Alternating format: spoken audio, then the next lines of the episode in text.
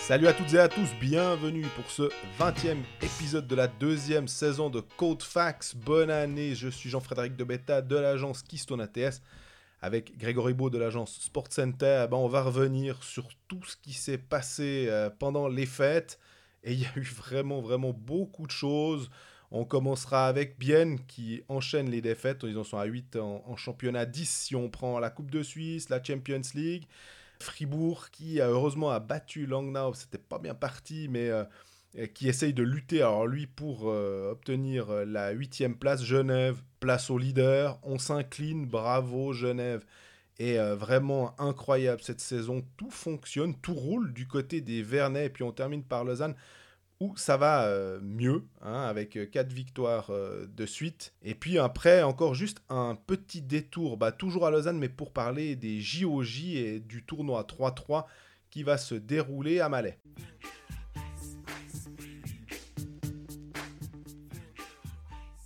Salut Greg Salut Jean-Fred, bonne année Bonne année à toi aussi. Trop de choses, trop de choses à, à dire, on, on file comme le vent là, on va, on va, se dépêcher. Ouais, beaucoup de nouvelles en trois semaines, beaucoup de matchs qui se sont joués, la Spengler qui s'est déroulée, le Mondial M20. On hésitait à partir sur un 2 heures, mais je crois qu'on ne va pas le faire. Hein. On n'a pas, pas que ça à faire non plus, nous, parce que derrière, il faut monter l'épisode. Donc, effectivement, on va, on va aller droit au but. On va commencer par Bienne, théorème de Coldfax oblige, qui veut qu'on parle d'abord des équipes qui sont euh, dans le dur. Et à Bienne, en ce moment, c'est 8 défaites euh, de rang en championnat, 10 si on prend la Coupe et la Champions League. Seulement 3 si on prend en considération la victoire 13-2 contre Saint-Imier en match amical durant les fêtes. Finalement, s'il peut y avoir une petite euh, lueur d'espoir du côté biennois, c'est que lors des derniers matchs, bah, ils arrivent quand même à faire au moins un point. Euh, ils, ils, perdent euh, en prolongation. La, la, défaite d'ailleurs au, au, au, tir au but, mais la défaite à um, Davos, dernière en date, à 4 secondes de la fin. Mm -hmm. oh. La fin de la prolongation. Ouais. Elle ouais, fait mal. Elle fait mal, je suis d'accord avec toi. Puis là, c'est vraiment la, la, spirale négative. Tu as l'impression que tout ce qui peut mal se passer se passe mal actuellement pour Bienne. Après, on a beaucoup parlé en début de, en début de, ces, de saison du fait que Bienne gagnait des matchs qui ne devaient peut-être pas forcément gagner, avec euh, des matchs où ils étaient ultra dominés, où tu avais des statistiques, j'exagère à peine, mais de 38-14 au shoot, puis ils gagnaient 4 à 1. Et, et du coup, on l'a dit une fois ou l'autre, avec l'aide aussi de Cédric Ramcash quand il est venu faire notre épisode euh, sur les statistiques et, et sur les, les, les prévisions, j'aime pas ce mot, mais sur les prédi ouais, prévisions que prédictions sur la suite. Et Bien était, était prêt, était, enfin, de, devait se prendre un mur tôt ou tard. Après, est-ce qu'il vaut pas mieux se prendre un mur en décembre, janvier et puis euh, se remettre les idées en place après? Je pense que c'est le meilleur des moments. D'ailleurs, euh, je crois que c'est Didier Massy qui le disait au Pécaliste euh, lundi soir que à choix, autant, autant se prendre un mur maintenant, et je, je le rejoins complètement. Ouais, c'est clair. Maintenant, il faut quand même réussir à se relever. Bien joue deux fois Zoug. Pff, bonne chance quand même quand tu es en au fond du trou de jouer deux fois Zoug, il y a quand même pire. L'avantage, c'est qu'ils vont aller sans pression. Maintenant, euh, Zoug continue, euh, Bien continue de, de concéder beaucoup, beaucoup de shoots, je trouve. Et, et c'est quand, même, quand même embêtant. Et il concède beaucoup de shoots, certes, mais avant, il y avait un Hilaire stratosphérique. Hilaire ne l'est plus, plus du tout actuellement. Et... Ouais, et puis Pope aussi, euh, quand il le remplace. Euh, on avait l'impression des fois que tu pouvais euh, le permettre. Je me rappelle une fois, tu disais, euh, je crois que c'était contre Ambry, Hilaire, il avait eu droit à une, un vendredi où il avait pu faire des grillades. Exactement, barbecue. Et, ben, et Pope avait absolument fait le job comme il fallait. Là maintenant, bah, on, on, on se retrouve avec euh, un gardien moins stratosphérique, un gardien un petit peu plus moyen. C'est peut-être aussi parce que les défenseurs euh, sont moins alertes et qu'il euh, y a un petit peu il y a un petit peu de panique, un petit peu à tous les étages. Mmh. C'est léger comme ça, mais ça fait gripper toute la machine. Ils ont pas mal de blessés aussi. Toutes les équipes, à peu près, ont droit à, à leur lot de blessures. Certaines ont un peu plus de chance que d'autres. Mais là, quand même, il y a encore Kunti qui est, qui est out. Euh, ils ont Pouliot. On l'avait dit aussi que Pouliot, il est important vis-à-vis -vis de, notamment de Rayala. Euh, alors, il se trouve que Rayala a marqué un doublé contre Davos, donc euh, ce n'est pas un pur produit de Pouliot. Il arrive tout à fait à marquer des buts euh, sans son centre euh, attitré. Mais mine de rien. Mais depuis le début de saison, ils ont quand même eu souvent des périodes où il y avait pas mal de blessés. Et oui. malgré tout, tu avais l'impression que ça, ça, leur passait au-dessus de la tête sans aucun problème. Mais là, effectivement, sur les 8, 8 défaites, les gardiens ils sont à 87,34%. Au pourcentage de shoot, c'est 10,5. Donc euh, offensivement, ils génèrent peu de shoot, mais ils sont efficaces. Mais ça leur fait un, un PDO de 90, euh, 97 et des, et des brouettes, donc ils sont clairement en sous-performance actuellement. Ça, ça, va aller mieux peut-être dans, dans, pas trop longtemps. Mais euh, ce qui est intéressant à, suivre de l'extérieur, c'est de, de voir la, la crise à la biennoise, j'ai l'impression. À tout ce que je lis, tout ce que j'entends, je pense dans pas mal de clubs avec 8 défaites de suite, c'est le remue-ménage. Tous les matins, euh, on se pose la question est-ce qu'en fin de journée, l'entraîneur est plus là? Et Quand tu as dit crise, d'ailleurs, ça m'a fait, ça m'a surpris parce que j'étais là, mais il n'y a pas de crise. Exactement. Et c'est, j'ai, vraiment l'impression qu'il y a une, y une, sé- une sérénité. Est-ce qu'elle est, est-ce qu'elle est de façade ou est-ce qu'elle est, elle est réelle? Je ne sais pas. J'ai vraiment l'impression qu'elle est, qu'elle est réelle.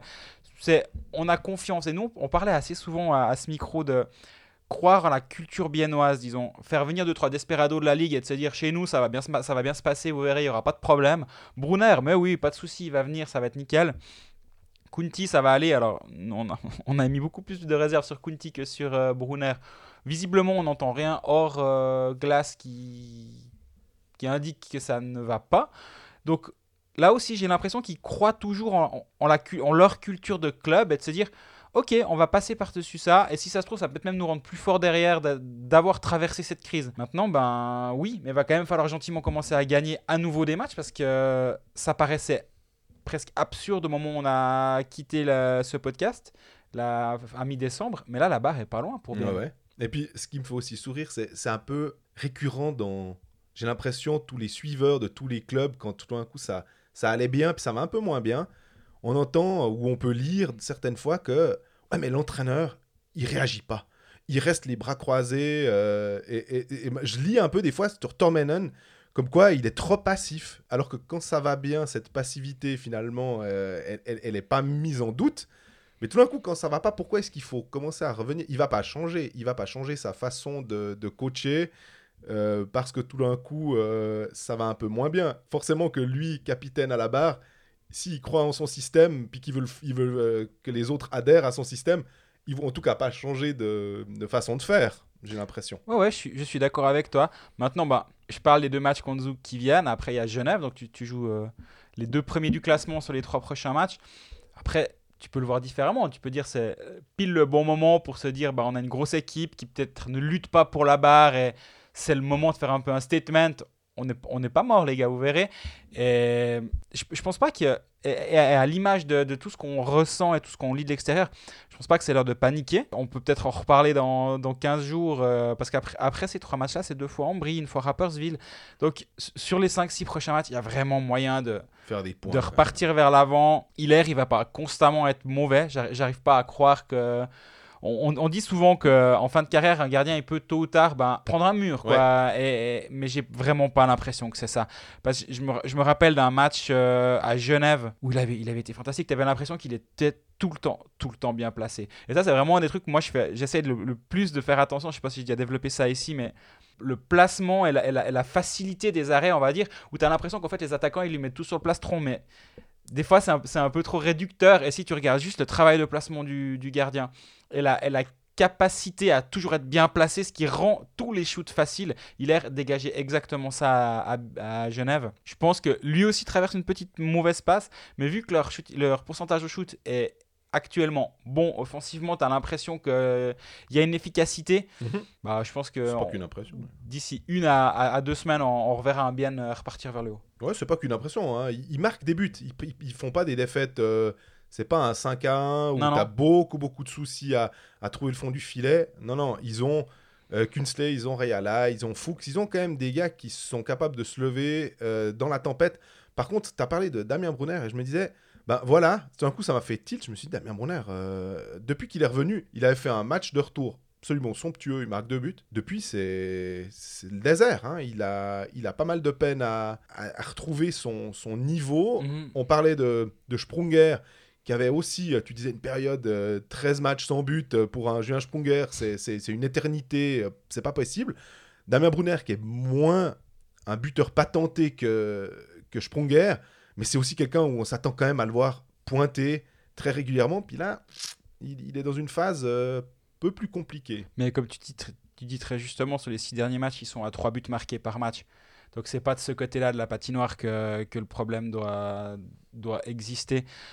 Vraiment, je pense que dès que, dès que tu te retrouves avec un gardien à nouveau à 92%, ça, ça marche. Surtout que cette défense, j'ai toujours eu des, des petits doutes et j'en parle souvent avec, euh, avec des, des suiveurs de, de Bienne par rapport au futur. On me dit, Ah, elle va être belle cette équipe l'année prochaine. Euh, j'ai toujours une petite question est-ce que Forster, vraiment, d'ici une année, qu'est-ce que ça va donner Euh, Tu parlais du step down des gardiens, euh, Forster aussi, je pense que lui. il pourrait, mais avec Salmela, avec Radgeb, Moser qui est de retour. Alors, je, je pense pas que la série de défaites est, liée à l'absence de Moser pour le mondial M20, mais il va faire, il va faire du bien. Là, là aussi, je, je pense que ouais, ce côté de la patinoire, il est, il- ça, ça va de nouveau cliquer comme ça a cliqué en début de saison. Et, et vraiment, à un moment, il, il nous rendait quand même un petit peu fou avec, notre, avec nos statistiques avancées qui disaient bien va s'en prendre une, mais ça, ça n'arrivait jamais. Mhm. Bah voilà, là c'est en train de plus ou moins changer. Mais euh, ouais, il y a- pour moi, il y a à l'image de, de ce que dit Steinegger dans les différentes interviews qu'on peut lire dans le journal du Jura notamment, c'est pas le moment de paniquer. D'ailleurs, parce que l'équipe ne fait, fait pas de la merde finalement. Si tu regardes cette, euh, cette rencontre à Bienne, certes c'est une défaite de plus, mais c'est une défaite en prolongation déjà. Et la veille c'était une défaite au penalty contre, euh, Lausanne. contre Lausanne. Donc penalty c'est un, un pile ou face. Prolongation ça reste un pile ou face, surtout à 5 secondes de la fin. Ben, voilà, ils ont perdu deux pile ou face de suite. Ouais, puis contre Berne, ils, sont menés 2 à 0. Ils font vraiment. Ils jouent pas bien. Hmm. Puis tout d'un coup, au troisième tiers, ils arrivent à revenir à 2-2.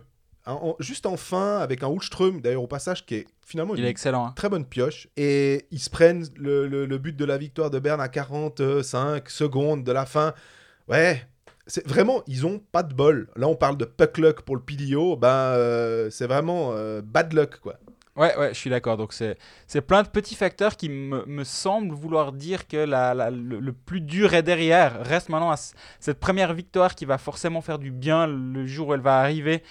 Il va falloir. euh, Capitaliser dessus. Voilà, ouais, il va, mais il va falloir qu'elle arrive surtout. Et là, là il- on est à urgence moins 1, disons. Il va, il va falloir euh, en- gagner 2 sur les, sur les 3-4 prochains, puis du coup, ce sera de nous relancer.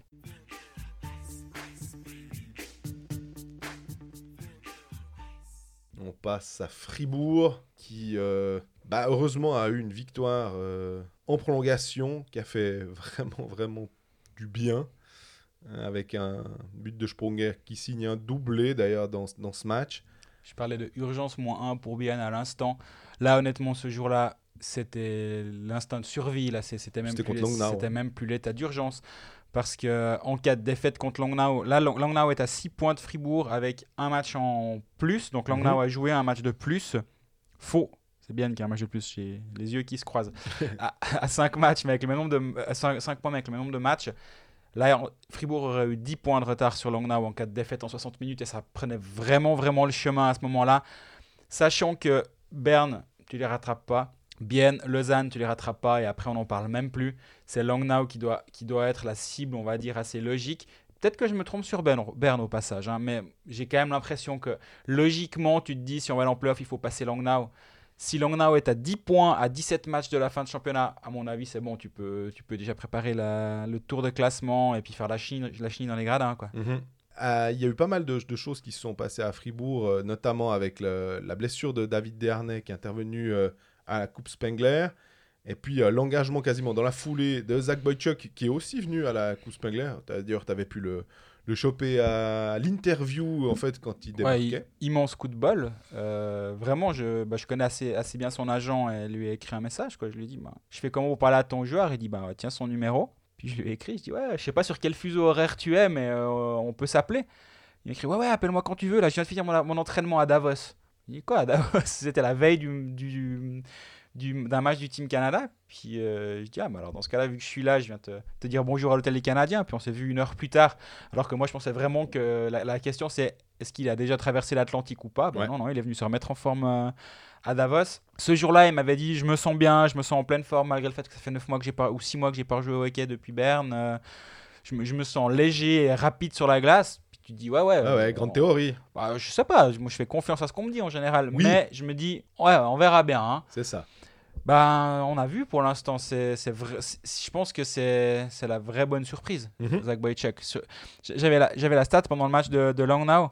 Depuis son arrivée, Fribourg avait marqué 6 buts à un moment du match de, contre Langnau. Il était présent, 7 buts, il était présent sur 6. Il avait 6 points à ce moment-là. Ouais. Donc en gros, tout passait par lui. Mais comme tout passait par David Dernay avant la blessure de Dernay. Donc finalement, c'est juste du poste pour poste.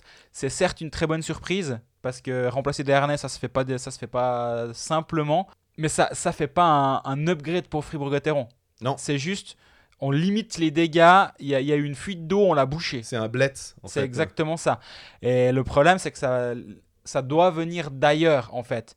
Et là, Fribourg a mis 5 buts. La ligne avec Sprunger a marché. Euh, Sprunger avec Wojciech et Motes, ça a bien fonctionné. Ça permet de, de mettre Brodin sur une seconde ligne. Pourquoi pas? Mais euh, pour l'instant, ça, ça reste quand même une première, la première ligne qui a, qui a généré un, un maximum de, de points. Tu me diras, euh, c'est normal, c'est son rôle. Oui, Ouais. je, je- je suis d'accord, mais... une équipe monoligne. hein, Non, que- exactement. Puis maintenant, avec la blessure de Valzer qui vient s'ajouter à celle de Rossi et de- celle de Desharnais, ça commence à faire pas mal parce qu'on rappelle, euh, il y a eu la- l'annonce ce matin de la blessure de Valzer pour 3 à 4 semaines. Il s'est pris un, il s'est pris un puck, apparemment, euh, de ce que j'ai compris, euh, ou un coup en tout cas euh, contre Langnau. Donc euh, là aussi, il va falloir trouver des solutions. Fribourg n'a pas une profondeur euh, énorme devant. C'est quand même problématique. Valzer n'est pas incroyable, mais malgré tout, c'est un centre qui peut, qui peut vraiment tenir ta troisième ligne.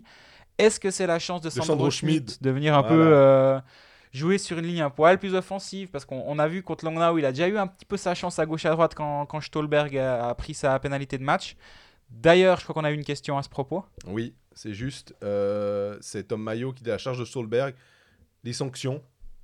Ce qu'on attend de, de, de- de cette charge. Pour l'instant, on n'a encore euh, rien vu. On n'a encore rien. Peut-être qu'au moment où cet épisode euh, va sortir, on aura reçu un mail de la Ligue. Mais là, en tout cas, actuellement, il n'y a rien.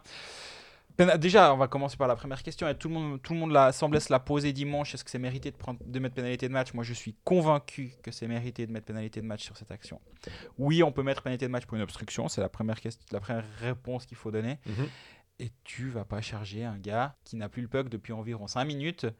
Et, et qui ne et qui, et qui et tu viens plus pas dans l'angle mort charger un gars qui a pas le puck. Je veux dire, c'est pour moi c'est complètement normal. Huguenin est resté n'a pas n'est pas réapparu.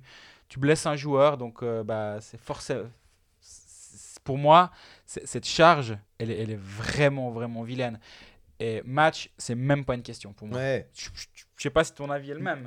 Moi, sur le- la blessure, j'ai toujours été d'avis de dire ah, mais si tu blesses le joueur, en général, cause, conséquence, mais il faut toujours se méfier un peu de, ce- cette vision un peu à l'emporte-pièce comme ça.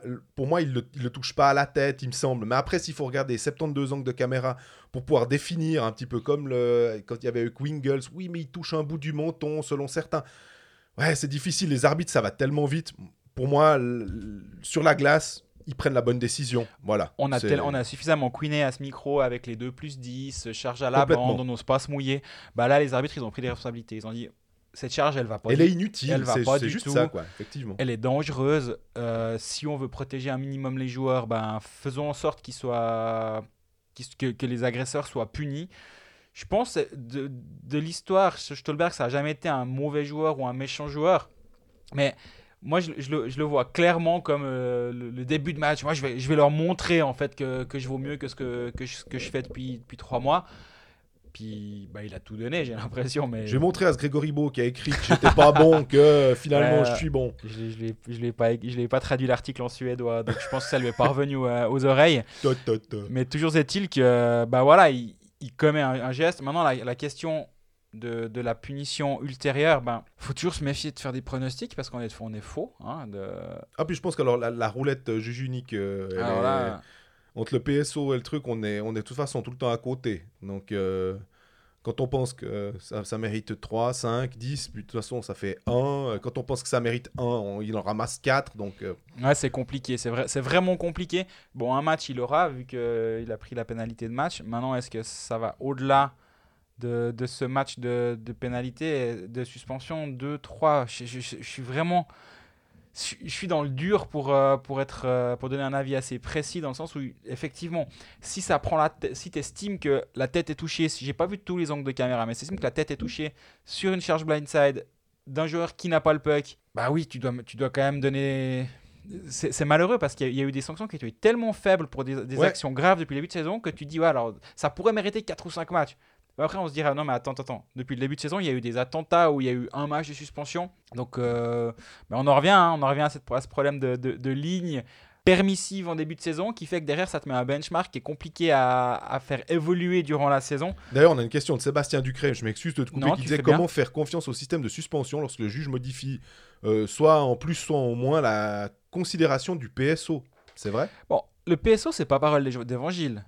Non, mais c'est un technicien, on va dire. Non, je, je suis d'accord, mais lui, il, donne des recommandations. Il dit voilà comment moi je juge cette, cette scène d'un pu- point purement froid et, et sans, sans prendre en compte bien. quoi que ce soit, les éléments, le, le- les antécédents et, et- et- et tout le reste, disons. Après, le juge unique, c'est quand même lui qui juge au bout du compte. Il a une recommandation, il libre à lui d'en tenir compte, ce qui est très souvent le cas, ou d'avoir un autre avis. Et s'il a un autre avis, on en parlera sûrement plus tard pour le cas œil des marques, où, où là, il a, il a décidé, lui, que c'était c'était de catégorie 2 et non catégorie 1, comme le, comme le recommandait le PSO. C'est son choix et c'est son droit surtout de, Mhm. de changer. Donc, il n'a pas mis en tort le PSO, il a juste dit moi j'ai un autre avis, voilà pourquoi, il l'argumente. Donc moi, moi ça me pose pas un grave problème que le- la recommandation du PSO soit pas suivie à tout moment. Si elle était jamais suivie, puis qu'en gros ça faisait euh, ouais ouais bah cause toujours, euh, prends, prends ton salaire euh, de PSO parce qu'il fallait, fallait faire genre, on a, on, on a une structure en place. Là ce serait, autre, ce serait différent. Mais j'ai pas de problème avec ça en tout cas. Et du coup pour, pour répondre à la question initiale, que va ramasser Stolberg? Bah, Entre 1 et 8 quoi, environ. C'est plus une fourchette, c'est un râteau. C'est une fourche. Ouais, ouais. Mais hum, on a d'autres questions concernant Fribourg, euh, notamment Marcus Marquis. C'est quoi le souci au face-off à Fribourg? Alors, selon lui, c'est. Alors bah, déjà c'est l'absence de David Desharnais. Ouais, Je, on prend beaucoup. Hein. qui, qui en, qui en prend une pellée. Euh, donc là, je pense que c'est déjà un problème. Faudra enlever Valzer aussi maintenant. Donc, euh, ça veut dire que Sandro Schmidt va devoir euh, prendre des face-off. Je crois qu'il était pas mal avec les M20, si je dis pas de bêtises. Oui. Exactement, il était même excellent. Mais bon, Euh. c'est des M20, hein. euh, faut pas non plus. euh, on peut pas traduire de dire ah, ça marchait bien. En junior, tu verras contre un, un vieux routinier de National League, ça va passer la même chose. Non? Non, non, clairement. Donc là, vraiment, l'absence de dernier, ça va, ça va clairement être un problème. Bikoff, historiquement, il a eu une saison où il avait été très bon au face-off, mais globalement, il, a, il, il- il est pas terrible. Bah, c'est un profil, c'est une qualité que pas que tu as ou que tu n'as pas, parce que c'est vraiment quelque chose qui peut se travailler. C'est un point, c'est c'est- c'est une faiblesse qui peut se travailler, mais ben c'est peut-être là aussi où tout l'intérêt d'en- d'engager de, de vrais bons joueurs de centre. Accessoirement, pourquoi pas des centres étrangers si tu n'as pas ça sur le marché suisse pour avoir, euh, avoir des gars à 55%, comme l'était Jim Slater à une époque, pour, vu qu'on parle de, de Fribourg-Gotteron, voire plus, même quand il, quand il était dans les bons soirs. T'as le puck, tu, tu gagnes du temps de possession. Si, si tes face-off en zone offensive, tu les gagnes, tu, gagnes du temps de, de glace en, en attaque. Et c'est ça qui permet de générer de la, de- de- du jeu et de l'offensive. Donc forcément, c'est ultra précieux. J'ai l'impression d'être dans la, la palissade là, mais Non, mais parce que Fribourg, en plus, je trouve qu'il marque souvent. C'est un des clubs qui est capable de marquer sur un face-off. Euh, il, il parle souvent dans MySport de, de, de, de set play. hein, Mhm. Et on a l'impression qu'effectivement, à Fribourg, euh, souvent, ça peut être un- le centre qui gagne son engagement et derrière, c'est tout de suite but. C'est- Boychuk, c'est exactement ça. Voilà. Mais Desharnais l'a fait une fois avec Chavaya, euh, Des- Desharnais l'a fait avec d'autres joueurs, et c'est ultra précieux. On se rappelle aussi, c'était euh, euh, Genève contre, euh, contre Lausanne, là, après 8 secondes de jeu. C'est ce genre de truc, ça peut t'amener un but. Tout fait sur très très peu. Finalement, c'est ultra précieux, quoi, selon la physionomie du match. Exactement. Mais bah voilà, c'est vrai que c'est un des points faibles de Fribourg-Gotteron, c'est les face-off. On se rappelle, il y a quoi Deux ans, ça fait rare. Dubé, qui était donc que directeur sportif, avait chauss- chaussé les patins pour aller faire un atelier, euh, un atelier face-off euh, un jour à l'entraînement. Donc ça date pas d'hier, euh, ce, problème récurrent euh, à ce niveau-là. Bah, il f- c'est- il y, a- y y des vrais spécialistes du domaine. Je pense euh, bah, Nolan Diem, j'ai l'impression que chaque fois que je le vois, il gagne, il gagne 4 engagements sur 5 avec Long Now. Et je, suis- je suis sûr que si je vais voir les statistiques, je suis complètement à côté, mais je crois pas, pas tant que ça. et il y a des vrais spécialistes et c'est c'est un, c'est un profil intéressant. Et justement, dans, dans cette euh, optique, bah, regardons ce que, ce que vaut Sandro Schmidt contre peut-être des plus routiniers que, que lui à l'engagement. Et puis, bah, il y a eu aussi une, euh, une info qui est sortie, qui n'a pas été confirmée, qui a même été infirmée, on peut dire, par euh, Christian Dubé. C'était euh, la potentielle arrivée de euh, Chris Di Domenico pour la saison prochaine à Zurich, à Fribourg, je raconte, de- depuis Langnau. Et il y a plusieurs personnes, il y a Manfred et puis aussi Ju qui nous, nous, nous demandent bah, est-ce que Boychuk est à garder quid de Di Domenico? Est-ce que ça veut dire que Fribourg pourrait partir à 5 étrangers? Euh, Et euh, est-ce que euh, Di Domenico, puisque Dubé a dit non, est-ce qu'il a arrêté les discussions en voyant euh, finalement les bonnes performances de Zach Boychuk Alors, je pense pas que c'est lié, non. Je pense Je pas. pense pas non plus. Mais c'est drôle, il y a une sorte de. Comment dire De, de bras de fer entre. Et vu qu'il s'est il s'est passé.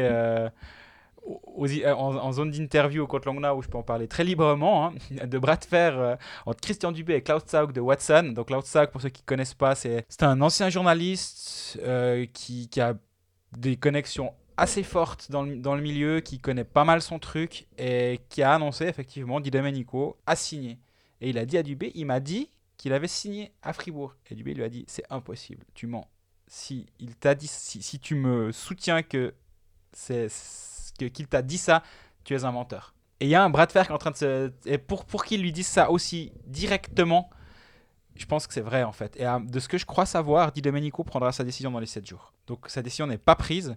Je crois effectivement qu'il reste trois clubs en gros euh, et, et que Fribourg soit dessus, c'est une évidence il, a- il amène ce que Brodin amène en termes de hargne et de d'envie. De grit. Hein, Voilà, mais il joue centre. Ouais. Où il peut, en tout cas, il peut jouer les deux positions, mais il peut surtout jouer centre, ce que Brodin ne peut pas faire.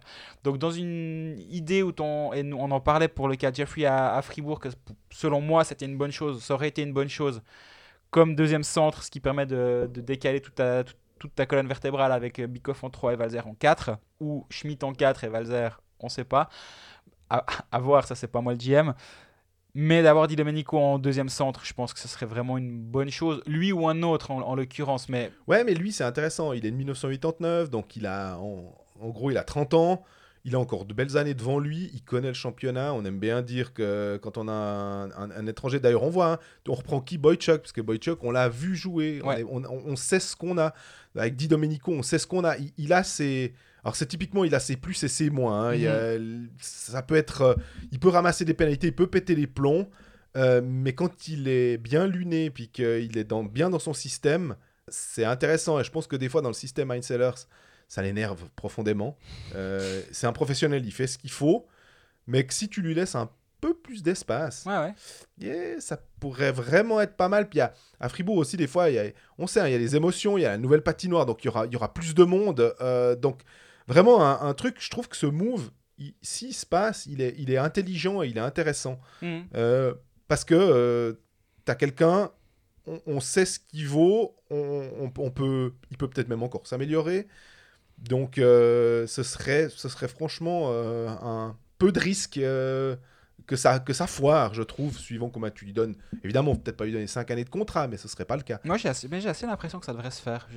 J'ai un sentiment comme ça, j'ai aucune info. euh, justement, à cause du fait qu'il y a eu, un, une fuite euh, sur Watson de cette histoire, bah, du coup, euh, toutes mes antennes, j'ai l'impression que se, sont refermées en disant Ouh là là, j'ai pas envie que ça sorte par, moi- par mon, de mon côté ou de mon côté, parce que c'est toujours un peu la même chose dans tous les clubs. Il y a, y a, des endroits où on peut, où on peut puiser. Bah, là, j'ai l'impression que tout s'est refermé comme, des, comme les huîtres, on. Et voilà, bah, maintenant, je, on, attend fébrilement, mais j'ai un, un sentiment que le, le fait qu'il annonce qu'il parte de Langnau, c'est déjà une chose. J'ai pas l'impression que c'est un joueur qui doit intéresser toute la Suisse. Je sais pas pourquoi. Comme tu parlais avant, justement, il y y a certaines, euh, il y a certains moins dus au caractère ou autre, mais à Fribourg, où justement, on se dit de temps en temps, bah, peut-être qu'il pourrait amener ce, ce qu'a amené Brodin, en avoir un de plus si, si Fribourg part à 5 étrangers comme lui, peut-être c'est pas mal. Et puis il y avait aussi un, autre truc que je voulais voir avec toi euh, sur Fribourg, c'était ce qui s'est passé à coup Spengler avec euh, Ludo Weber, qui lors d'un- d'une interview, j'ai l'impression qu'il s'est un petit peu fait euh, avoir, un peu trop bon, trop con, quoi, sur, sur le coup, euh, où on, l'a un peu mis devant le fait accompli en disant quelle est la différence entre euh, Fribourg et euh, Ambry au niveau du vestiaire? Puis lui, il a surtout mis en avant la qualité un peu traditionnelle qu'on on a l'impression que si on nous demande à nous ou si on demande à n'importe quel joueur, on va dire le cœur et les tripes, Ambry, c'est génial. Et puis euh, qu'il n'a pas forcément voulu dire qu'il y avait plus de cœur qu'à Fribourg, mais que ça a été interprété comme ça finalement. Et Alors, que- bah, pour avoir été présent, je suis assez à l'aise pour en parler. Moi, j'ai fait l'interview en français de Ludovic Weber. Et on a parlé de ça, mais en français, il y a d'ailleurs, il n'y a aucune des phrases que j'ai estimées suffisamment intéressantes pour la mettre dans l'interview que j'ai faite de lui, parce que c'est après son blanchissage. à, à- à ce propos justement du vestiaire de Fribourg, etc. Il m'a juste dit que, enfin, il, il était très très carré, disons. Il m'a dit les choses qu'il fallait dire, qu'à Ambry, que, effectivement, que c'était super, que dans le vestiaire ils l'ont accueilli, que c'était génial, euh, qu'il était content de jouer, etc. Euh, Je dis euh, c'est bateau dans le sens euh, pas négatif. Il il a, fait, il a fait le vrai bon professionnel devant le micro Ouais. dans sa langue maternelle. Après, il part en allemand. Et pour l'écouter parler en, en suisse allemand, et c'est pas lui faire injure, c'est pas sa langue maternelle. Mais il s'en sort pas mal. hein, il s'en sort, ouais, ouais, ouais. Alors tout à fait. Il va falloir qu'il, euh, enfin, il va, il va le développer à Zurich dès la saison prochaine. Mais effectivement, la question est, est- est posée de manière différente. C'est alors, est-ce que tu peux comparer Fribourg et, et Ambry? Déjà, il aurait pu lui dire, c'est quoi cette question Euh, Merci, ben next quoi. Ben, Ouais. non, il dit, bah voilà, ici à Ambry, blablabla. Il entre dans le piège. Pour moi, c'est un peu ça, quoi. Il- Je pense qu'il se fait un avoir. Dans, dans le sens, si, si, on- si- si je dis se fait avoir, ça veut dire qu'il y, y a eu une volonté Ouais. de. Ah, C'est pas le cas. Le journaliste il pose une question en disant Oui. bah voilà, Ambry, ceci, cela, ils viennent de gagner. Effectivement, tu as l'impression qu'ils qu'ils- qu'ils posent leur trip sur la glace tous les soirs et pas que et pas qu'à la Coupe Spengler en championnat aussi. Ils sont chiants à jouer. euh, donc, par- parle-nous de l'état d'esprit là. J'ai fait la, la- la même chose avec Florent Douet qui était là-bas aussi depuis Genève. Il me dit ah, c'est- extraordinaire. euh, effectivement, il y a, il y a une vraie, une, y a une vraie énergie qui se dégage, etc. Mais à aucun moment, ça m'est venu à l'esprit de le mettre en contradiction avec Genève. Mhm. Et là, la question a été posée, euh, compare les deux, et puis il a dit, ah, ici, c'est comme ci, comme ça. Ouais, c'est peut-être la plus grosse différence, euh, je sais pas. En gros, il... il dit- Peut-être. Ouais, c'est peut-être. Puis à la fin, il dit c'est peut-être c'est ça peut-être la, la différence. Peut-être. Et Puis ça s'est enlevé le peut-être d'ailleurs en allemand. moi, j'ai l'impression, sur le, le- Alors, hormis le cas Weber, mais si on devait, si on devait dire qu'est-ce qui fait la différence d'Ambry par rapport aux 11 autres équipes, bah effectivement, j'ai l'impression qu'il y a un état d'esprit qui est, qui est encore plus marqué qu'ailleurs. Je, le- sens comme ça de l'extérieur et tout ce que j'entends du vestiaire aussi, parce qu'il y a quand même une, une cohorte euh, romande où les, liens tessinois et, et romans sont assez forts, donc on, peut assez facilement parler du vestiaire, disons, et dans le vestiaire. Il y a une vraie mentalité qui a été mise là-bas par Luca Cereda, par Paolo Duca, de tous les soirs, on, on va mourir sur la glace s'il le faut, en gros, en, en exagérant à En même peine. temps, ils sont un peu obligés. hein. Et, et exactement, en fait, on a, nous, on n'a pas d'argent euh, ou peu d'argent. On a des idées, non mais- Non, mais par contre, on a, on a des tripes et on va les mettre sur la glace. Et je pense que c'est ça qu'il a voulu mettre en avant. Il veut mettre en avant les, les tripes de d'Ambry. Et bah, la question, elle, est- elle est- elle est orientée. Puis bah, forcément, derrière, bah, c'est- repris. C'est pas faux ce qui a été écrit.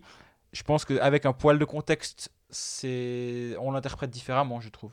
Et puis, euh, tu voulais aussi revenir un peu sur le calendrier de Fribourg. euh, Ouais, il joue pas ces temps. C'est rigolo. Donc, tu as des périodes où tu joues. tout- Et c'est pas pour ou contre Fribourg. Là, là, c'est, complètement égal. Mais là, en l'occurrence, c'est de Fribourg. C'est à Fribourg que ça, ça se goupille comme ça.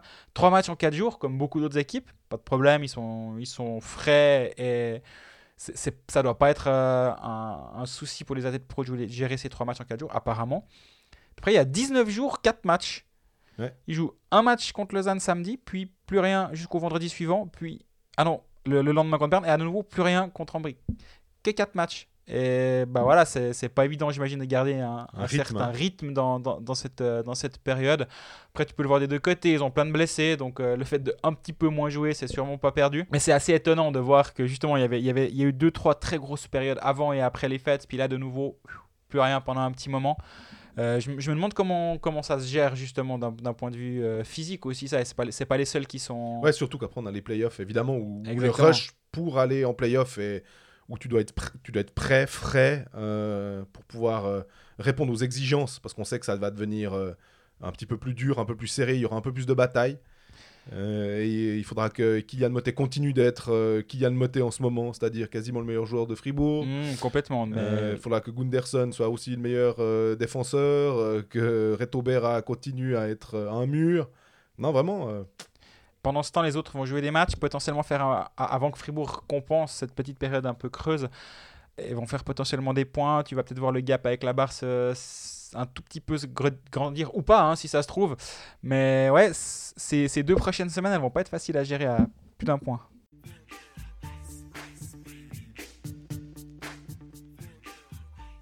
prosternez-vous devant le leader.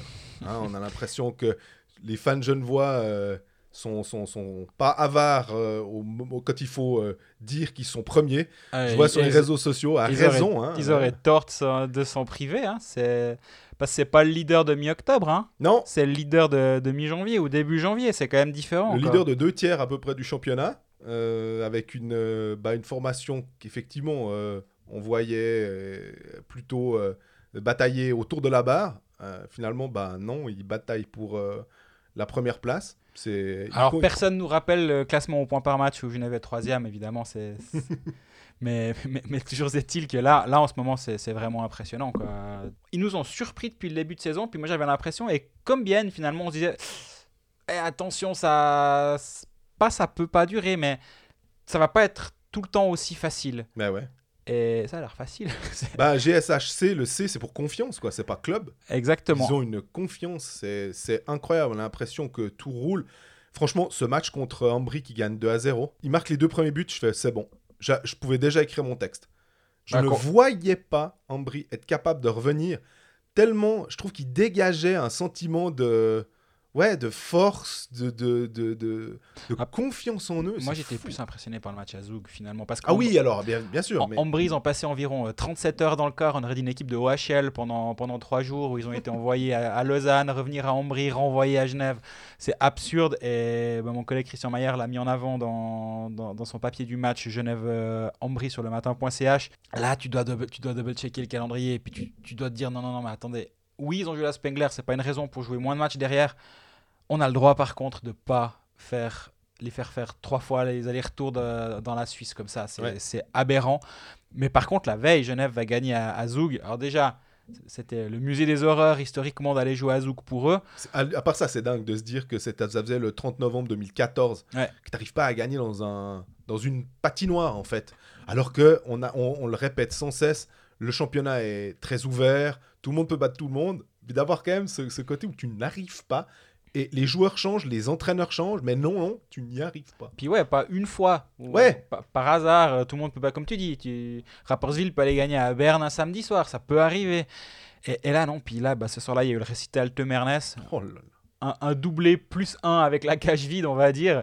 Triplé de Temernes, bah, ça fait as- assez longtemps que la, la blague sur Jean-Michel Temernes, là c'est bon, on est, on est vraiment passé à autre chose, mais ça ça fait quand même poser une question. Il foutait quoi cette première saison?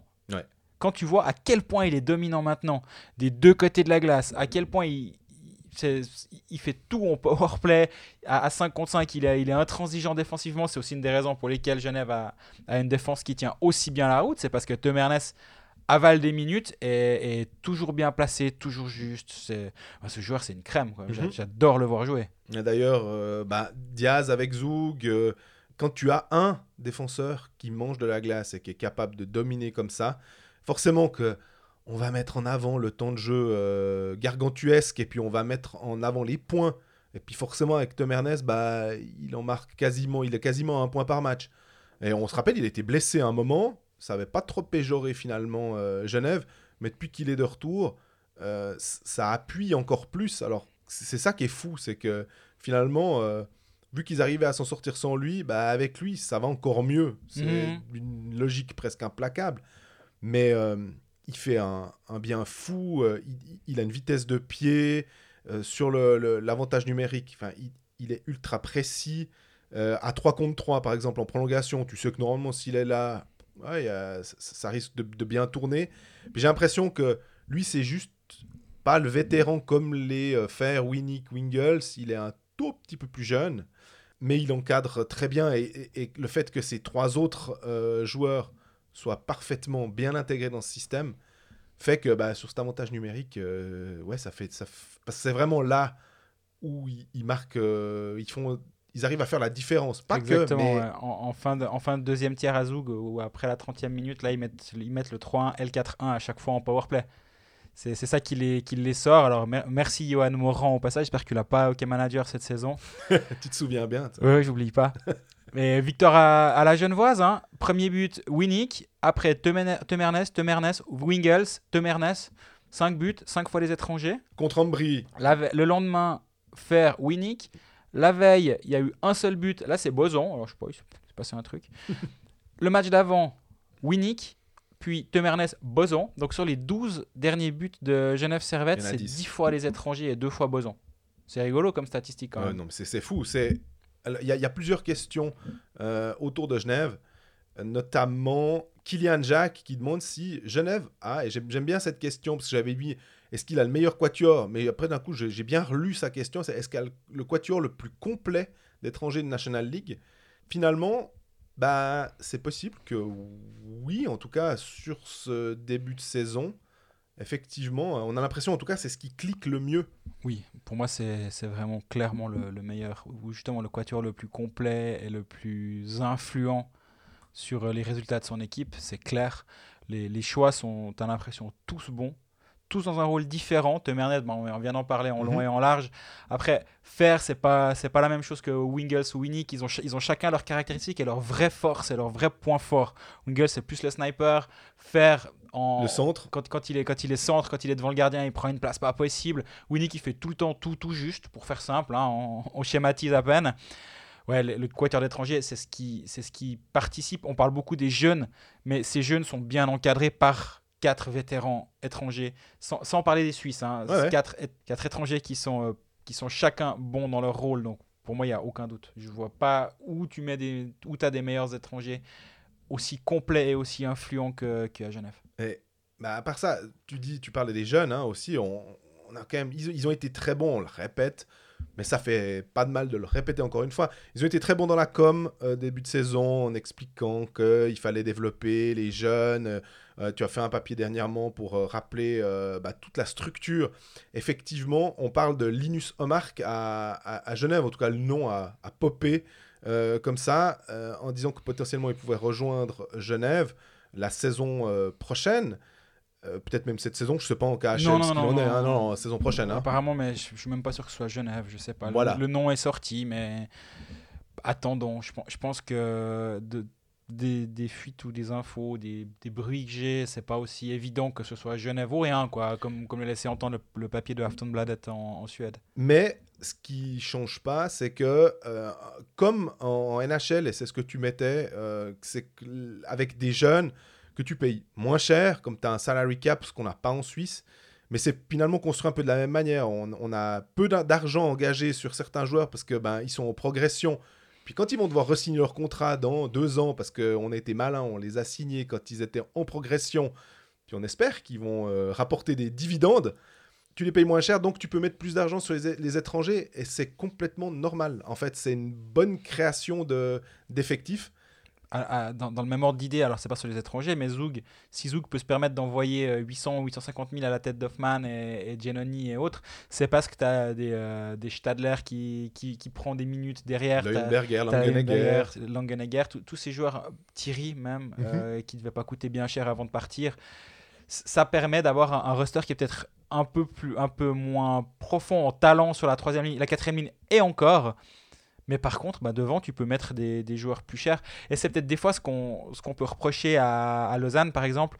Mais même, je pense, du, côté de, de plein d'autres clubs. Je- Fribourg, je pense que si tu as trois juniors en quatrième ligne à la place de, de Vauclair, euh, Lauper et, je sais- Lotac, et euh. Le Tac, par exemple, bah, tu économises un peu d'argent.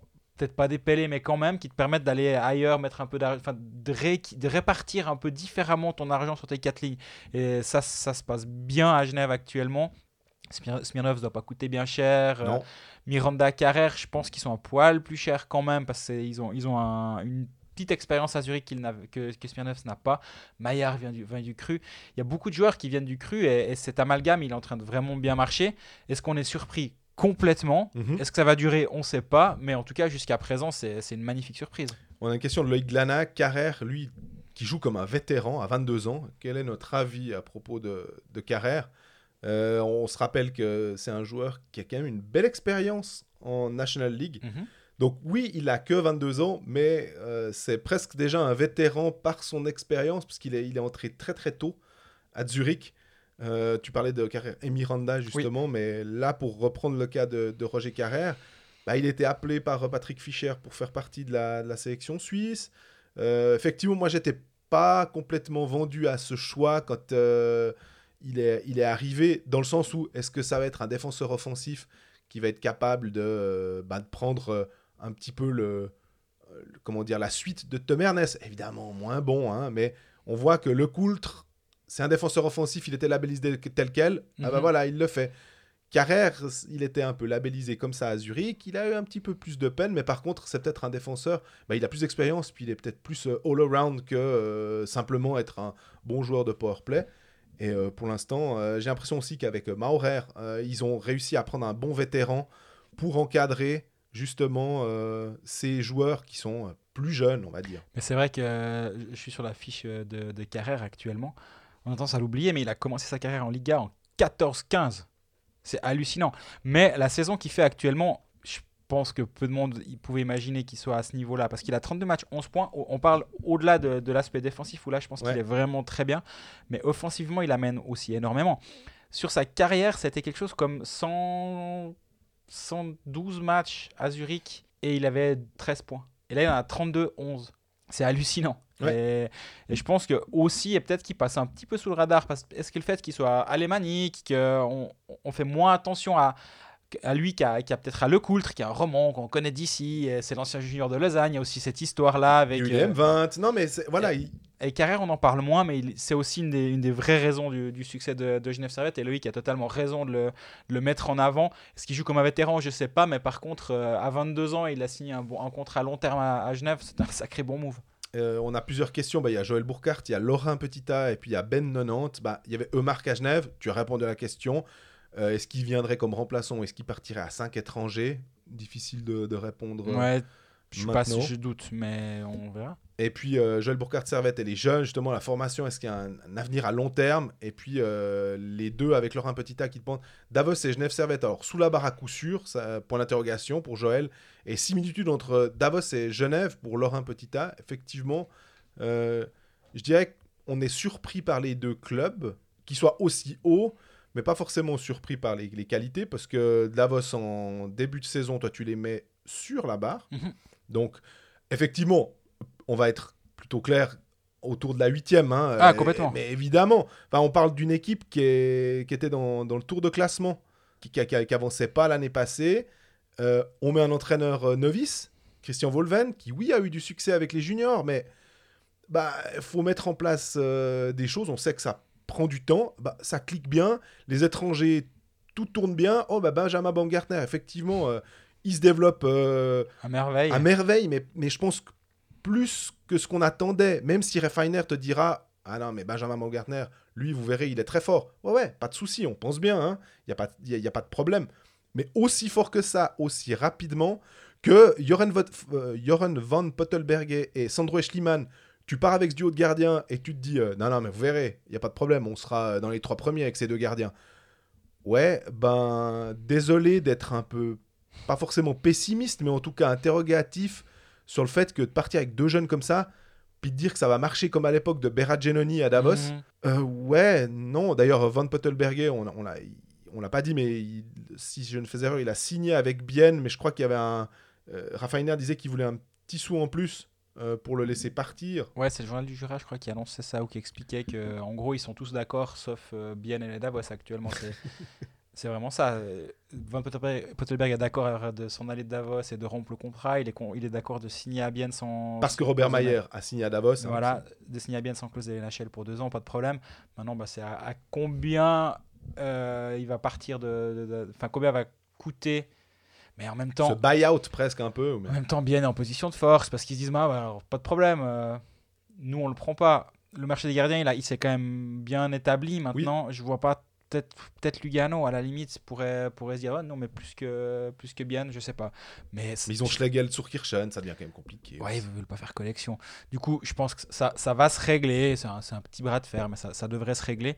Mais effectivement, Da- Davos, ouais, moi, je, je crois ce soir, je les mets huitième dans mes pronostics d'avance. D'ailleurs, merci de me les envoyer assez fréquemment sur les réseaux sociaux, mes pronostics d'avant-saison. Au, cas où Ouais, je les- ça au cas où je les ai oubliés, comme ça, je, je m'en rappelle. Merci beaucoup. Ça d'ailleurs, c'est un peu. euh, je veux pas faire un coup de gueule euh, magistral, mais il y a, y a y a le côté. Euh, euh, oui, alors les journalistes, euh, ils ont dit ça, ha ha ha, puis on, nous renvoie à nos trucs. Bah, forcément, on nous demande de faire des pronostics, on se base sur certaines choses, sur une, une habitude. On suit quand même le hockey. On n'a clairement pas la science infuse ni la vérité, mais on, on, nous demande de nous mouiller. On se rappelle que Laurent Kleisel, une fois, il nous avait dit Mais moi, les journalistes sont pas là pour faire des pronostics, ils sont là pour relater ce qui se passe. Et c'est pas leur rôle. Je trouve qu'il avait assez raison, finalement. Mais c'est un truc que les gens aiment bien, les, les- auditeurs, les, les lecteurs aiment bien, pouvoir se confronter à la vie en se disant. Mais on a vraiment l'impression que des fois, c'est pour dire Ah, ah, ah, ils se sont trompés et tout. Et puis en tout cas, on va jamais dire quand on a raison. Moi, il n'y a pas de problème. J'accepte volontiers la critique. On peut nous dire qu'on est des, des tabourets, qu'on est des bobets, puis qu'on on- s'est trompé. Mais des fois, c'est un, un peu facile. On a l'impression de taper là-dessus. Et puis, euh, on, on aime bien, effectivement, comme tu dis, alors, nous remettre chaque fois sous le nez un truc où on s'est trompé. Bon, ben voilà. On, Ouais, nous, puis je crois qu'on on n'est pas les derniers à, se di- à le dire à ce micro quand on a imaginé une chose et qu'elle se passe absolument pas. Bien au contraire, je crois que. Mais là, ça m'a fait rire parce que depuis, depuis que Genève est justement leader, j'ai eu pas mal de, de messages dans ce, dans ce sens-là. Et euh, je suis quand même allé voir. Je, je, je- je- je dis à Jean-Fred de, de ne pas me relayer trop de choses qu'il voit à gauche à droite. Mais là, je suis allé sur le forum de Genève Servette avant la saison, voir les pronostics. Voir ce quelle était la- l'avis. la tendance, hein. Est-ce que c'est nous qui étions trop sévères et qu'on se plantait complètement et auquel cas, bah voilà.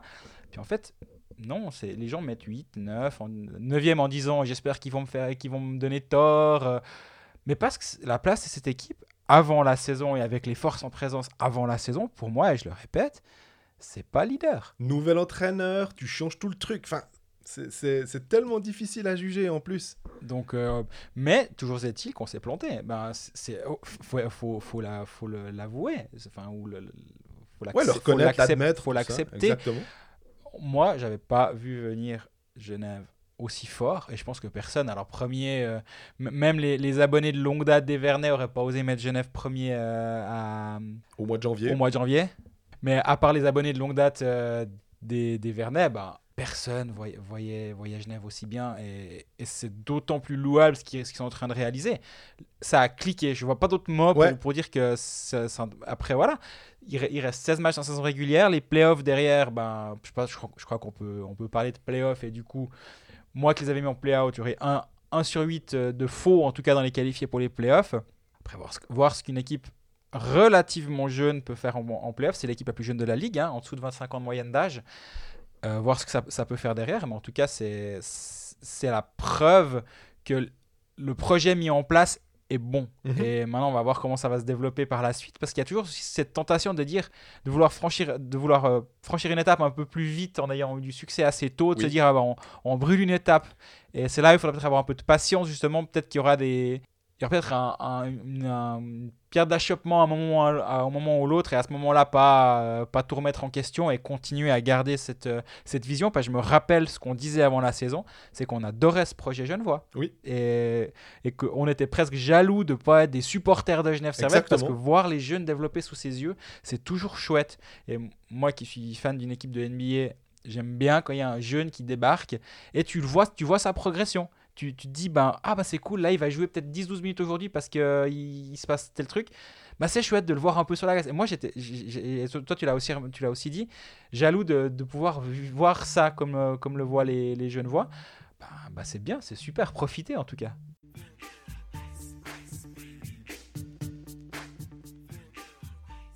On finit notre tour d'horizon des équipes romandes avec euh, Lausanne qui reste sur quatre victoires consécutives. Euh, quand on est parti en pause, euh, Lausanne n'allait pas bien du tout. Non. Euh, depuis qu'on revient, Lausanne va très bien. C'est assez amusant de voir ce qui peut se passer finalement en, en quoi En deux semaines, trois semaines Ouais. euh, dans, le, dans le cœur d'une équipe où là, tout d'un coup, ben, est-ce que ça coïncide avec la mise à l'écart de Jonas Junland?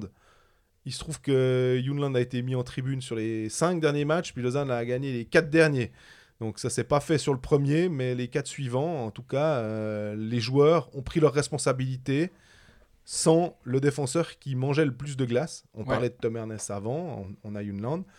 Et en plus, dans la foulée, ou presque, Lausanne a annoncé avoir signé, bah, c'est toi qui l'avais sorti d'ailleurs l'info en, en premier, euh, Philippe Holm, un défenseur de... Il est de 91, donc euh, il doit avoir, je je crois qu'il a encore 28 ans, qui fait 1m86, euh, autour de 85 kg, on va dire. Ça a l'air d'être euh, un, un remplaçant tout à fait euh, valable, en tout cas qui a le profil qui ressemble beaucoup à celui de Jonas. Moi, il y a une personne qui m'a dit qu'il était meilleur que Gragnani. Je sais pas si vous vous souvenez de, de Gragnani, le, le défenseur qui a À joué Berne. à Berne, notamment à Ambry aussi. Et que c'était ce genre de profil-là, mais en mieux. Et Donc, euh, mais je, je me méfie toujours de, des- de ce genre de, de comparaison entre des joueurs. Surtout, euh, faut se rappeler. Hein. Ah, il faut C'est- s'en rappeler, mais alors j'ai pas pu demander. Ouais, mais tu peux pas être un peu plus précis sur maintenant. Donc, euh, bon, bah voilà, c'est tout ce que j'ai eu sous la dent. Je sais que euh, ça fait trois semaines qu'il était sur le marché. Euh, ça, il vou- qu'il avait pris la décision de vouloir s'en aller de- d'Amérique du Nord. Le marché de KHL a été sondé. L'année passée, il était, euh, sauf à Nizhny Nij- Novgorod, ouais. Euh, bah là, il avait fait 61 matchs, 26 points, ce qui est quand même très bien pour un défenseur en, en KHL. Il a fait le All-Star de KHL aussi. Exactement. Euh, en, en Europe, c'est un défenseur qui a, qui a l'air d'avoir clairement sa place. Euh, en Amérique du Nord, ça a toujours été un peu plus compliqué apparemment, même si là il a un demi-point par match à Rockford, mais je pense que c'est pas, il n'a pas signé pour ça. Il avait signé son contrat avec Chicago en se disant je retente une fois ma chance après une bonne saison en KHL. Si ça passe pas, bon ben mère, je rentre en Europe. Parce qu'il avait fait un match avec Vancouver, je crois. Ouais, il y a trois saisons ou quatre saisons. Voilà. Et il a qu'une fois. C'est quoi Il est, champion, il est champion du monde en 2017 aussi. Oui. d'ailleurs. Il a jamais été drafté. C'est la carrière NHL de Julien Vauclair, sauf erreur. Euh, c'est Qui va goûter une fois de la NHL. avec puis après, Ottawa, ouais. Et bah voilà, donc euh, c'est vraiment difficile d'avoir un, un avis précis sur un joueur qu'on- quand on l'a jamais vu jouer. Ouais, c'est ça. Par contre, dans son pédigré, il y a champion du monde avec la Suède. Ça, mine de rien, c'est Avec Grunborg. voilà. On pourrait plus, poser la question à Grunborg d'ailleurs, ce qu'il pense de Philippe Hall. Il y a quand même une, demi, une saison à 26 points en KHL, ça c'est vraiment solide. Il était présent au championnat du monde euh, l'année passée, en 2019. Il n'a pas joué, Non. par contre, il était surnuméraire. Mais, mais voilà, apparemment, c'est mieux que de jouer à trois étrangers. Il y, a, il y a eu- il y a eu des matchs où il y avait un spot de libre et Yunland dans les tribunes. Donc, c'est de toute façon pas pire que, que, cette situation. Moi, j'ai l'impression que c'est plus excitant comme signature que, que Max Verne. Alors, on en a beaucoup rigolé après, mais je rappelle qu'on en avait quand même un peu rigolé avant déjà. Là, non, là, je pense vraiment que c'est le vrai cinquième étranger qu'attendait Yann Alston. Les priorités ont dû changer à un moment ou un autre dans la saison, aussi en raison du jeu de Yunland, pas seulement avec le, le clash qui est en train de se passer actuellement, mais aussi rien qu'avec le jeu de Mhm. Sur, sur la glace. Tu dis, ouais, bon, ok, il va falloir euh, Bah, faire autre chose, quoi. T'as l'impression que euh, c'est de nouveau le pouls que tu peux prendre de la part des, des- des supporters, des spectateurs. Tout le monde avait l'impression qu'il allait un, un- un pas un peu moins vite, quoi. Et euh, les gens étaient un peu surpris de le voir à 3 contre 3, justement avec ce côté un peu plus lent où tu te dis, mais on est vraiment sûr que c'est lui qui doit démarrer ça, ou ça va se jouer sur un petit espace, où il va y avoir de la vitesse, il va y avoir des 1 contre 1 où tu peux être battu. Bon, visiblement, Ville Peltonen, euh, en tout cas, on peut pas le dire qu'il il, lui a pas donné sa chance parce que euh, pendant un moment, c'était c'était pas trop ça. C'est sous ta plume que je lisais aussi que euh, la ou non, c'était sous celle de Jérôme Renard, je crois, que sa préparation d'été, là, tout d'un coup, ça- ça commençait à sortir, qu'il était peut-être pas au top top, il- parce Ouais. qu'il s'est entraîné tout seul en Suède avec un préparateur physique euh, qu'il a, a payé lui-même et tout, puis que Bon, moi, on m'a- toujours dit que les préparations d'été de Yunland, c'était quand même très souvent le freestyle. Même quand il était très bon la saison suivante, il revenait souvent dans des, dans des dispositions physiques qui n'étaient pas dignes d'un d'un athlète de haut niveau qui a fait toute une préparation d'été euh, intensive. Ouais. Donc, oui, est-ce que c'était une fois de plus le cas? Le problème, c'est que le jeu va pas en ralentissant. Et loin s'en faut, le, le jeu va quand même toujours plus vite. Donc jusqu'à un certain point, tu peux peut-être encore compenser par l'intelligence de par jeu. ton hein. intelligence, par ton physique, par, par plein de choses. Et à partir d'un certain moment, ça peut, ça peut être euh, trop et impossible à compenser. Maintenant, moi, je me méfie toujours. C'est comme les, les discours sur les coachs une fois qu'ils ont été virés, où Ouais. tout le monde commence à... Les longues se délient après. Ouais, moi je, moi, je fais toujours assez attention. Je, je doute pas une seule seconde qu'il était plus euh, suffisamment bon pour jouer à Lausanne. Il est, on, a, on, a, on a quand même une, une, une trentaine de preuves euh, de- d'une heure à conviction contre euh, Jonas Junland avec les matchs de Lausanne. Pas de problème. Euh, maintenant, on va vouloir tout lui mettre sur le dos. Je pense que c'est un petit peu, c'est un peu facile. Il est étranger, c'est facile.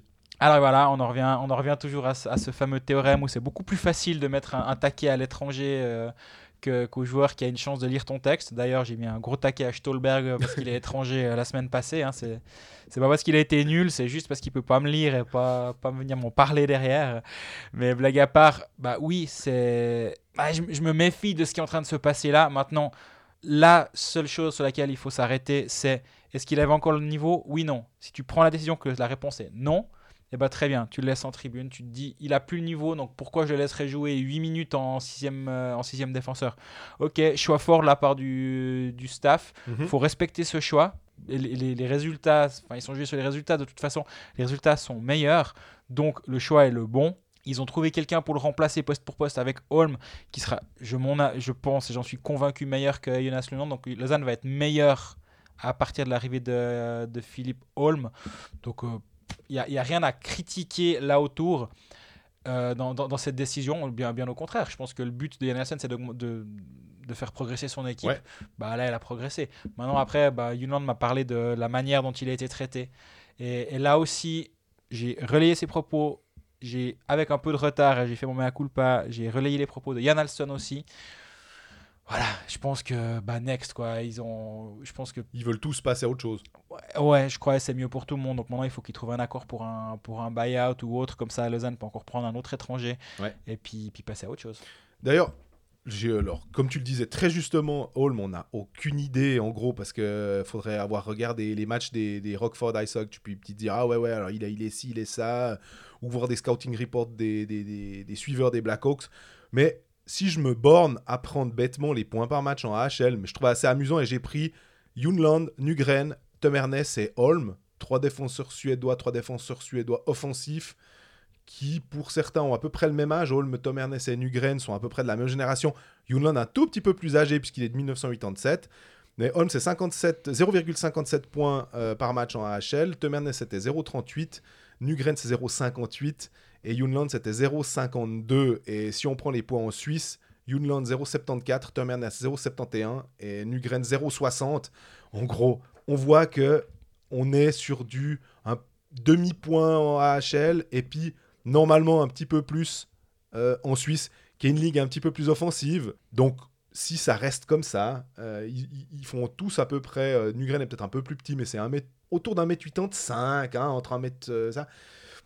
Je pense que euh, tu l'as, tu l'as dit, on sait ce qu'on a. C'est, c'est, pas un- c'est, pas une boîte de chocolat, comme dirait la maman de Forrest Gump. On, on- on sait sur quoi on va tomber normalement. Maintenant, effectivement, on pourrait tous nous reprendre euh, dans, dans deux semaines ou dans un mois en disant Ah ouais, vous aviez dit que vous étiez, il serait, il serait bon. Vous avez vu, c'est un nulos. Bon, ben voilà.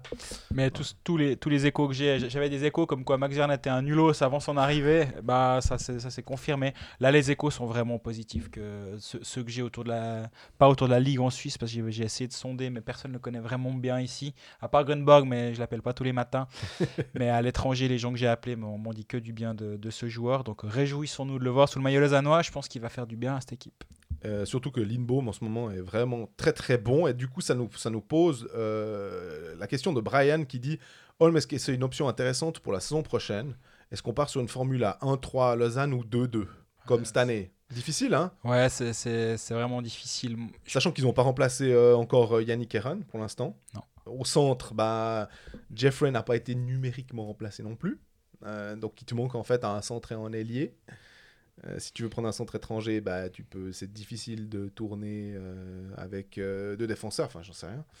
Ouais, c'est une, vraie- c'est une vraie question. Moi, je pense que Lausanne est quand même un peu léger en défense avec un seul étranger. À voir comment se développent les, les joueurs, les, les Eldner, même Frick, qui, est quand même encore, euh, qui a encore une marge de progression qui, Oui. est, qui, est, qui est présente. Moi, il me semble que c'est- ça dépend après si tu engages un, défenseur suisse. Mais sur le marché, il n'y a pas énorme, en en tout cas, des défenseurs suisses évoluant en Suisse. Après, tu peux toujours te dire, est-ce qu'il Yannick Weber va revenir en Europe? Aucune idée, hein, Mhm. qu'on soit clair. Mais là, ça change complètement toute la théorie. En l'état, ouais, moi je me demande s'il n'y a pas suffisamment de matière devant pour gérer avec seulement, entre guillemets, deux étrangers et de te dire, ben, on met deux défenseurs. Moi, moi cette, cette formule-là, elle me, me déplaît pas en tout cas. Donc si elle venait à être reconduite, je ne serais pas surpris. Maintenant, euh, parce qu'il me semble qu'il manque un peu de, de profondeur derrière pour, euh, pour euh, régater. Et aussi, on parle. Si le but c'est de faire les playoffs, euh, je pense que la défense elle va très bien. Ouais. Si le but c'est d'aller au titre, parce que c'est quand même au bout d'un moment l'i- l'idée est de chaque, chaque année comme il y a un nivellement par le haut, ben forcément les Biennes, les Lausanne, les Davos, les viennent ensuite. Fribourg semble vouloir arriver dans cette Bah, catégorie Genève là aussi, en hein, en termes 3 ans. Enfin, en termes de, de budget, je parle Ouais. hein, en tout cas. Bah, Il y, a- il y a un nivellement par le haut et Genève, je parlais d'un point de vue budget justement, donc Mhm. je, je les sortais vu qu'ils sont un peu en dessous, mais effectivement, Si le but c'est d'aller au titre, moi je pense que tu es quand même un petit peu léger derrière, donc d'avoir un deuxième défenseur étranger, ça peut, ça peut être la bonne solution. Maintenant, euh, si on apprend que, que, Genève a- euh, que Lausanne a signé un, un défenseur suisse de bon niveau, bah là ça change complètement la donne, c'est clair. Tu parlais de profondeur en défense, par contre la profondeur en attaque, c'est assez fou. J'avais sorti une petite stat en regardant comme ça le nombre de joueurs qui ont marqué euh, plus de 13 points. J'ai pris ça à dessein parce que euh, Lausanne, ça faisait 13 joueurs qui ont marqué plus de 13 points euh, cette saison. C'était il y a quelques... Peut-être il y a, encore, il y a eu un match euh, depuis. Euh, Fribourg et Langnau, c'était par exemple 5. Et la deuxième équipe qui avait le plus de joueurs avec autant de points, c'était Davos avec 10. Donc le top 9 de Lausanne, on l'a assez mentionné en disant Ah ouais, ils ont, ils ont quand même une grosse profondeur. Par contre, la quatrième ligne, euh, bah, euh, c'était euh, Trabert, Antognetti, euh, Froidevaux, bien Lee Robert, Ouais, alors, D'autres équipes, tu dis le top 6 il est très bien, mais dès la troisième ligne, tu commences à gueuler. Donc, tu- Voilà. on, on commence à dire, pff, là c'est vrai que c'est- ça, ça fait une sacrée différence. hein. Et ils ont vraiment les Moy, les Kennings qui sont des fois peut-être pas forcément. ils vont pour Hockey Manager, c'est moins intéressant parce qu'ils vont pas marquer beaucoup beaucoup de points, mais par contre ils vont être quand même finalement assez réguliers quand on, on- quand on prend froidement les chiffres quoi. Et ça, euh, c'est quand même une force Mm, finalement. Bien sûr. Et ça rejoint ce que je viens de dire par rapport aux deux étrangers, au devant, euh, derrière et de devant. Est-ce que ça suffit pas finalement d'en avoir de, de- de devant? Justement parce que tu as Berchi, tu as Vermin, tu as Kenins, tu as ces joueurs-là qui, qui amènent quelque chose et qui ne jouent pas le rôle d'étranger forcément, mais je pense qu'il faut faire. Est-ce qu'il y a vraiment une distinction à faire en fonction du passeport en termes de qualité sur la glace? Et là, on parlait justement avant la pause et au moment où Lausanne était dans le dur, que c'était à ces joueurs-là de se réveiller. Et c'est exactement ce qui s'est passé. Là, c'est temps Berchi, il est les leaders. c'est drôle. Ouais, ouais, ouais. Berchi, ces, ces temps, il est fantastique. Oui. Et efficace surtout. Voilà. Bah, je pense que moi, souvent, j'étais frustré par Berchi parce que tu le vois faire euh, des tours de zone et tout. Il, il protège son puck comme, euh, comme peu de joueurs le, le font en Suisse. Donc tu dis, Waouh, ouais, impressionnant. Après, à la fin, tu dis, mais ça a débouché sur quoi? Et là, ça débouche sur des buts, des passes décisives et des, des tirs. Il n'y a, pas- a aussi il a pas que les buts et les assists, mais Bien sûr. il y a, il y a une vraie production offensive qui vient de, ça. Et, les leaders se sont réveillés, les leaders suisses se sont clairement réveillés. Et c'est aussi pour ça que, que Lausanne va beaucoup mieux actuellement. Et puis je crois qu'il y a un box-play qui est assez agressif. C'est Cédric qui le révélait euh, euh, sur Twitter en disant que le, le, le box-play lausannois était de plus en plus agressif et que ça. Ils ont notamment marqué, tu parlais de Berchi, parce qu'il avait marqué un but à 4 contre 5. C'est toujours euh, intéressant d'arriver dans une situation d'infériorité numérique à aller planter un goal. On parlait du calendrier de Fribourg, je voulais finir là-dessus avec Mhm. Lausanne. Le calendrier de Lausanne qui est aussi euh, très particulier à cause des Jeux Olympiques de la jeunesse. Et Lausanne joue à peu près un match par semaine, c'est un peu comme Fribourg. Puis alors, par contre, après, au mois de février, eh ben, il va falloir caser tous ces matchs-là. Ouais. Et Lausanne va jouer beaucoup plus que, que les autres. Je sais pas, je me suis posé la question si Lausanne se qualifie assez rapidement pour les playoffs, peut-être pas envers au télétexte, mais euh, où tu te dis, bon, ça peut passer. Est-ce qu'ils vont skipper quelques matchs en disant, ouais, mais là, si on veut être euh, au top au mois de mars, est-ce qu'on peut se permettre C'est difficile hein, de se Bon, dire. après, trois matchs par semaine, c'est le, c'est le tarif en playoff. Donc finalement, tu peux aussi le voir dans l'autre sens. Tu peux le voir comme une, mon- une montée en puissance. euh, et, et je fais assez confiance aux, aux dirigeants et au staff pour avoir, comment dire, préparé des pics de forme à des moments à, un moment ou à un autre dans la saison pour avoir justement qui coïncide avec ces temps un peu plus difficiles et un peu plus calmes comme maintenant et un peu plus euh, chargés comme en, comme en février. Moi, j'aime bien cette fin de saison assez chargée en match qui permet justement d'arriver au playoff dans un, dans un très bon rythme et de, de pouvoir enchaîner un match tous les deux jours euh, un peu plus facilement. Donc, euh, je le vois pas comme un problème, mais comme tu dis, après, effectivement, si tu peux te permettre euh, de pas faire euh, un match à la vie à la mort tous les soirs jusqu'au soir de la 50e journée, après, il y a toujours la théorie inverse que le 8e est dangereux parce qu'il s'est battu jusqu'à la dernière journée. C'est. Finalement, je pense qu'on pourra dire, euh, une fois que les playoffs seront terminés, est-ce que c'était une bonne ou une mauvaise chose, euh, ce, ce calendrier? Mais toujours est-il que là, il y avait un moment très, très charnière avec ces derniers matchs-là. S'ils les avaient mal négociés, la suite, les, matchs à venir, il y a trois matchs à l'extérieur maintenant, ça aurait pu être un peu tendu.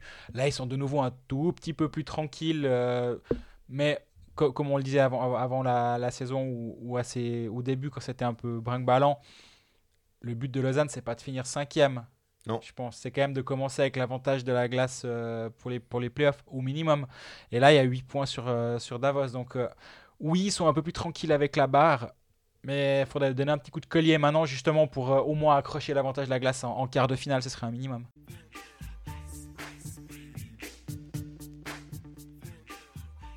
Puis on voulait terminer cet épisode avec euh, un, petit détour du côté de Lausanne, puisque vous le savez probablement, les Jeux Olympiques de la jeunesse vont commencer cette fin de semaine avec euh, deux tournois de hockey sur des formats différents.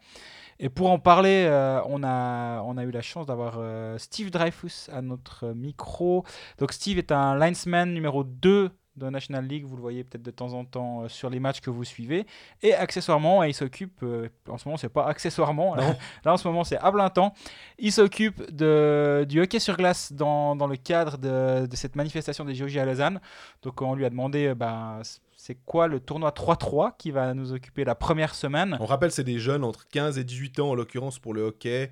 Le, le hockey normal, c'est moins de 16.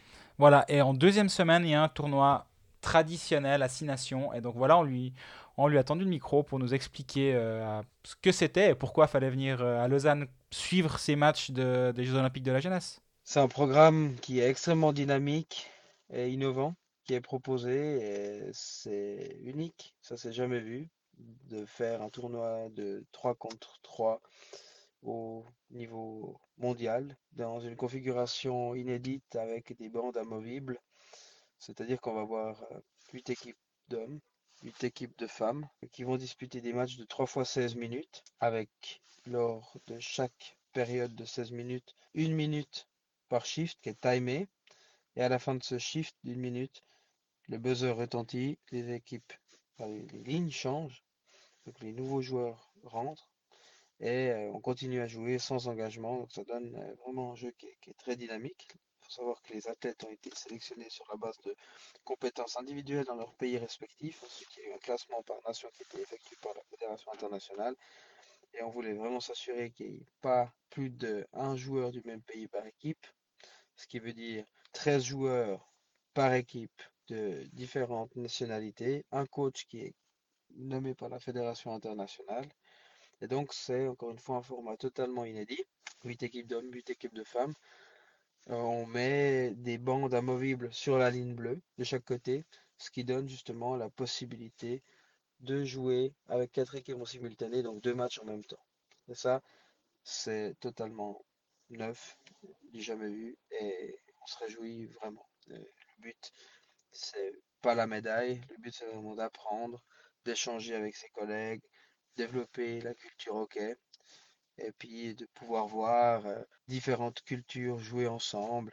Un Argentin qui peut jouer par exemple avec un Suédois, etc. Ça peut vraiment être des mélanges euh, très intéressants et très enrichissants pour ces jeunes.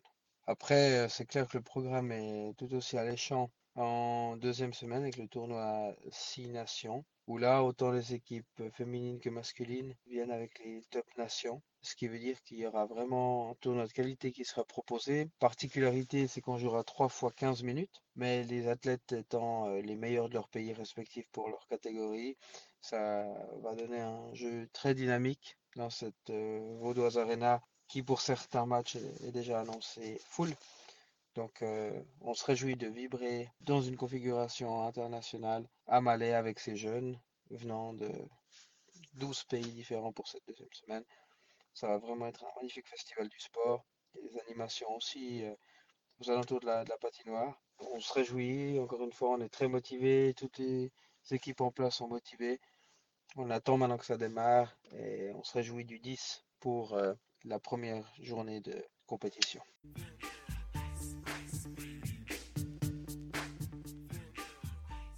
Bon, Greg, c'est la fin. Euh, je vois le timing. Et évidemment, on avait dit qu'on devait speeder pour aller euh, en dessous de l'heure.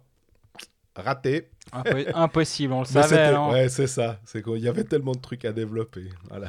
Donc voilà, bon, on est quand même arrivé au bout de cet épisode de reprise parce que c'était le- c'était le cas. Épisode 20, toi qui as souvent des soucis avec les nombres. Voilà, ouais, je t'avais proposé un- une autre manière de décompter les, épisodes euh, à, l'image de CJ McCollum, euh, le joueur de, Portland, qui donne le numéro de maillot de chaque joueur à l'épisode. Euh, mais non, euh, on, va garder nos épisodes. euh, c'est pas les, les épisodes hommage aux, joueurs qui portent tel numéro. Non, on en reste au numéro 20. Bah voilà, vous pouvez continuer de nous écouter, nous poser vos questions euh, sur les différentes plateformes Instagram, Facebook, Twitter, nous écouter, Spotify, SoundCloud. On a notre site internet cold-fax.ch Le forum aussi le d'ailleurs. forum où on est content. Il y a une petite animation de temps en temps. vous- ça, ça- ça décolle gentiment, on est très oui. content. Et euh, bah voilà, d'ici d'ici la semaine prochaine, profitez bien des, des matchs du week-end et à bientôt. À bientôt.